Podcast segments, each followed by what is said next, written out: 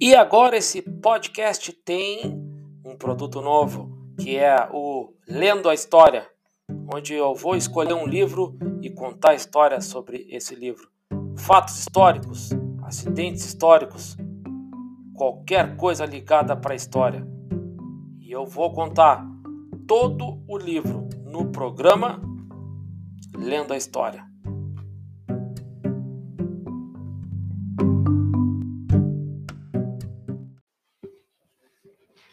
E aí estamos de volta do intervalinho que a gente fez aí para botar um cascaio no bolso. Vamos lá então. Então é, as pessoas é, elas começaram a se é, ou melhor, o avião ele se chocou antes de se imobilizar, né? Como eu já tinha dito, penetrou na cabine de comando através do radome, compartilhamento do bico onde ficavam as antenas de radar.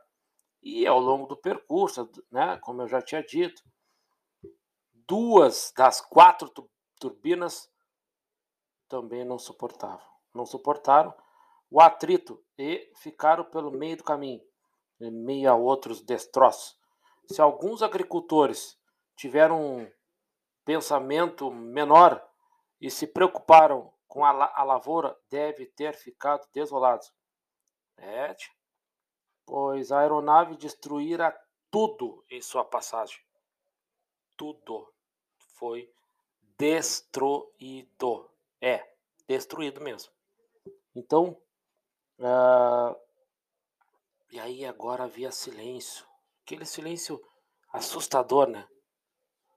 Um silêncio assustador quebrando, foi quebrado apenas pelos estilhaços. É. Apenas pelos estilhaços. Como se ferro muito quente, com, né, quebrando assim. Uh, e aí as pessoas estavam ali pensando que ia haver uma explosão, óbvio, né? Nas asas do avião há tanques, na barriga a alguns tanques, isso há de, de se, né, há de se perguntar, né? Por que não explodiu antes? E vai explodir daqui a pouco. Então é uma coisa de física, né? Não que a gente quer aqui que as pessoas morram, mas é uma coisa de ciência, né? Por que não quebrou, não explodiu antes? Por que está explodindo agora, né? Então, e parecia que essas fumaças haviam se originado uh, de um ponto próximo ao, ao leme profundor, um pouco acima do leme de direção. Era, e aí era possível ver o nome da empresa, Varig, sob um logotipo em forma de círculo, tendo o centro uma rosa dos ventos estilizada. E tinha testemunhas até ali dizendo Jacques Bel que guiava seu carro na estrada e testemunhara o pouso forçado, ele simplesmente saltou do, do automóvel e assistia a cena estarrecido. E tinha ali, dentro da casa, tinha também testemunha, que é a Michelle Jargot. Eu não sei falar muito em francês, né? Apesar de ter descendência. Então, é, essa Michelle, ela pensou que, que tivesse ouvido um choque de caminhões da, na autoestrada do sul, que passava perto dali. Mas uma vizinha entrou correndo porta dentro, gritando que o avião tinha caído no campo. E rapidamente a Michelle ligou imediatamente para o corpo de bombeiros, disse que um avião uh, tinha acabado de cair ali na, na porta dela.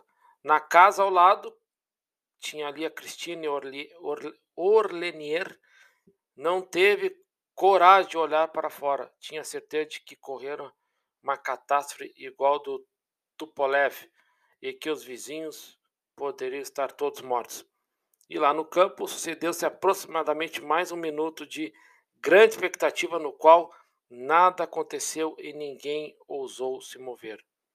Finalmente, uma língua de fogo saiu da parte inferior, né, esquerda da fuselagem e começou a lamber os lados do avião. E aquela agonia, né, aquela coisa louca dos camponeses, ao ver o jato se incendiar, deu lugar a gritos de alívio quando viram pessoas pulando do avião. Eram tripulantes uniformizados que se jogavam da janela da cabine de comando e das portas dianteiras. Saíram umas. Ali dizem que saíram umas 10 pessoas. Caiu na, na horta e procuravam se afastar para longe. Uma delas era a mulher e vestia o uniforme de aeromoça. E alguns agricultores é, até criaram coragem e foram ajudá-los. Bill John abandonara seu carro na estrada e, reuniu, e se reuniu com eles.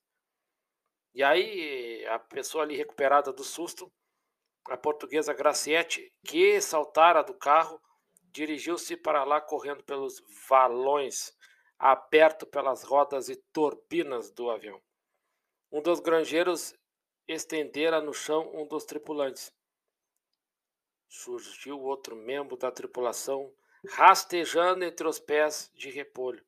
Não parecia estar ferido, mas chorava muito. Ah, então a gente pode ver que quão triste, né?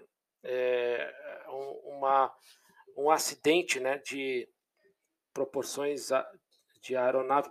Já um, na terra já é horrível, carros, é, caminhões, né? Já é triste.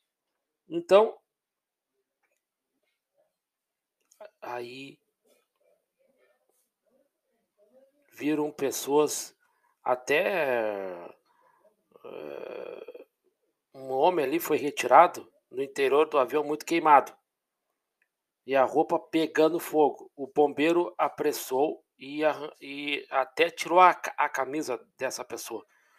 E ali tentou respiração boca a boca e o ferido ali se mexeu e aí tratava de um rapaz muito alto, muito forte, os cabelos, as roupas impregnados de uma gosma negra, as costas muito queimadas.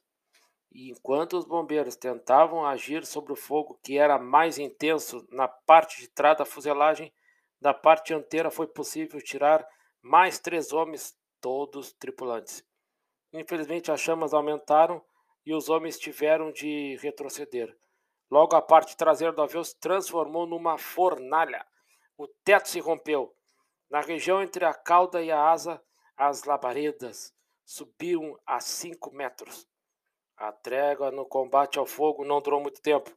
Novos carros de bombeiro muito mais bem equipados irromperam a plantação, estendendo sua espessa camada de espuma sobre as asas e a fuselagem.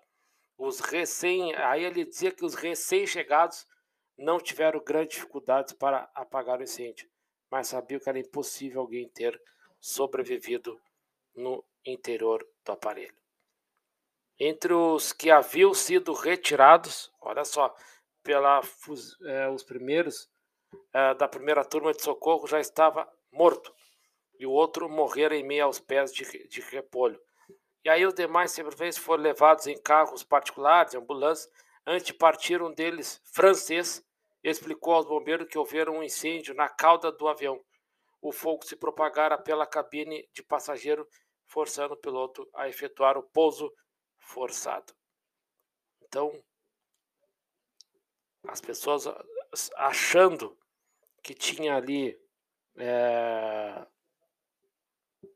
tinha ali um, um avião rompendo a barreira do sol, não era. Era uma catástrofe. Então, se tu quiser saber mais detalhes dessa história, fica ligado que eu vou postar ali nos grupos, todos os grupos de história, todas as redes so sociais do canal. Essa aí foi uma estreia meia longa, mas vai ser é, mais curto os blocos, tá? Por ser um episódio piloto dessa série de acidentes, foi um pouquinho longo. Então, fica aí, rapaz, e te cuida. Até a próxima. Tchau!